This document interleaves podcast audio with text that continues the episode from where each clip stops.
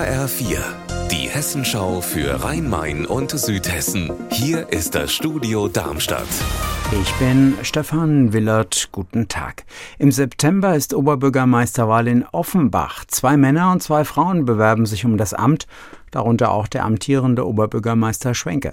Am Abend haben sich die vier im Filmclub in Offenbach vorgestellt. HR-Reporter Wolfgang Hetfleisch, dein Eindruck? Es ging hier im Filmclub zunächst nicht um politische Inhalte, sondern um sehr persönliche Dinge, also um die Frage, wer sind eigentlich diese vier, die sich um das höchste politische Amt der Stadt bewerben. Ich fand das ziemlich gut, mal zu erfahren, wo in Offenbach sind die am liebsten, wie sieht eigentlich deren Tagesablauf aus.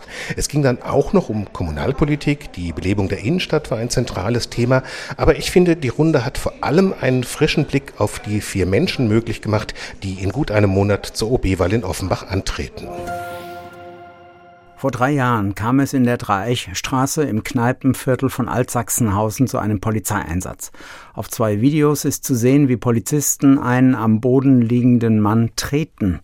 Der damalige Frankfurter Polizeipräsident Bereswil war tief erschüttert. Das Thema Polizeigewalt schlägt hohe Wellen in Frankfurt. HR-Reporter Frank Angermund, was ist denn jetzt drei Jahre später? Was ist mit den Beamten? Die konnten ja identifiziert werden. Tatsächlich sind alle drei betroffenen Polizisten wieder im Dienst. Einer, weil er unschuldig ist und die Ermittlungen gegen ihn bereits im Dezember 2022 eingestellt wurden. Gegen die beiden anderen laufen die Verfahren noch. Aber da diese nicht vorankommen, sind beide wieder im Dienst. Warum eigentlich kommen diese Verfahren nur so schleppend voran?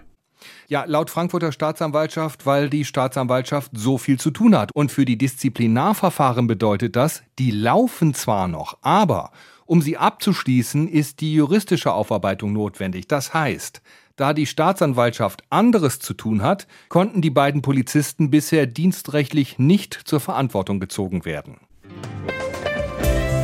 Unser Wetter in Rhein-Main und Südhessen. Sonne, Wolken, Schauer, Gewitter, alles dabei beim Wetter in Südhessen am Nachmittag. Die Temperatur in Mörlenbach im Odenwald bei 26 Grad. Ihr Wetter und alles, was bei Ihnen passiert, zuverlässig in der Hessenschau für Ihre Region und auf hessenschau.de.